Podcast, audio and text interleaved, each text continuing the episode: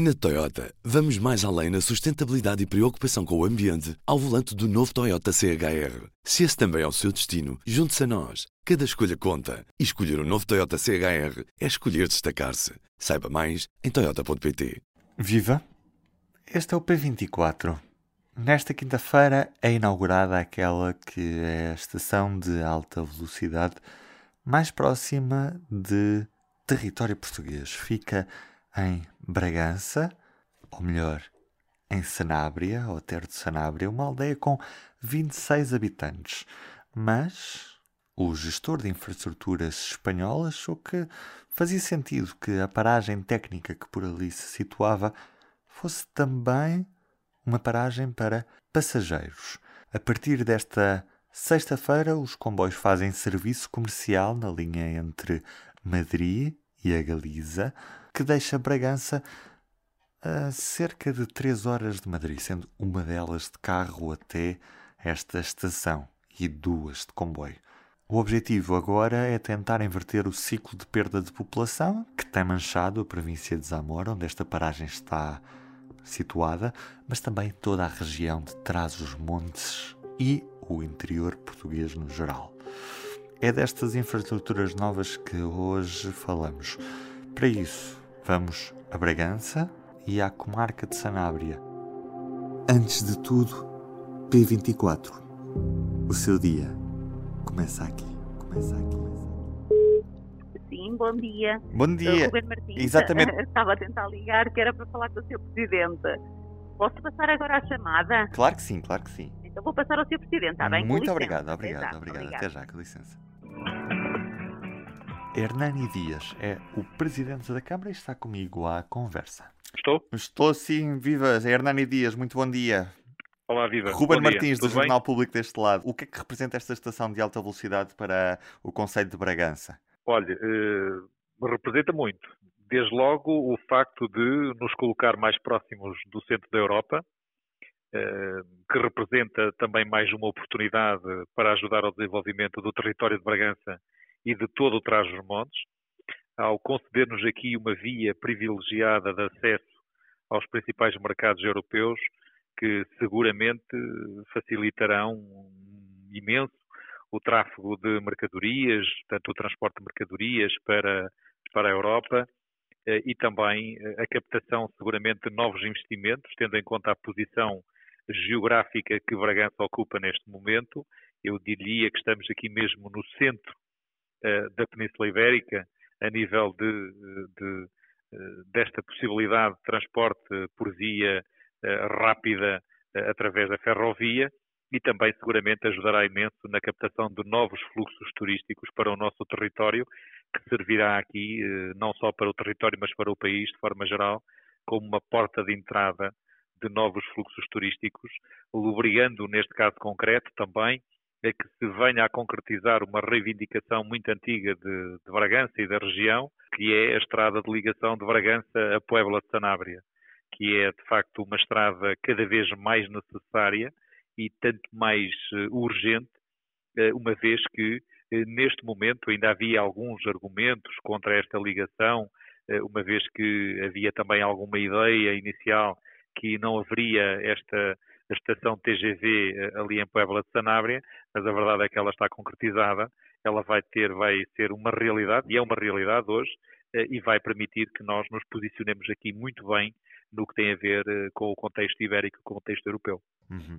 A estrada está prometida, está no, no plano de recuperação e resiliência, mas também faltam uh, os transportes públicos para lá. Não sei se está prevista alguma, alguma ligação em transporte público, em autocarro, que liga desde Bragança até à estação de Sanabria, ou se isso não faz parte dos planos neste momento.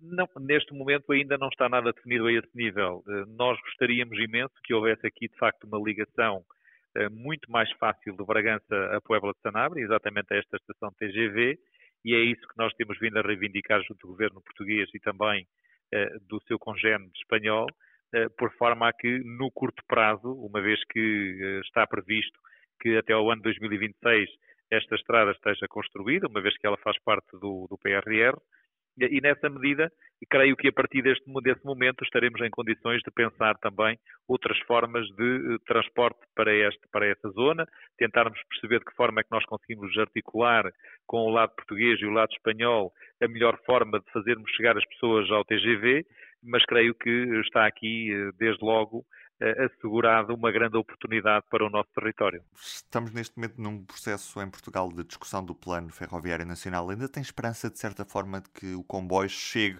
a Bragança pelo lado português também? Ou, ou isso já não faz propriamente parte dos planos, visto que agora há uma ligação de alta velocidade também muito próxima de Bragança? Não, o que, o que faz sentido agora é que consigamos ter de facto essa ligação. Deixe-me dizer-lhe é assim, quer, quer pela questão ambiental, quer, por aquilo que representa, sob o ponto de vista da, da comodidade e da rapidez de transporte.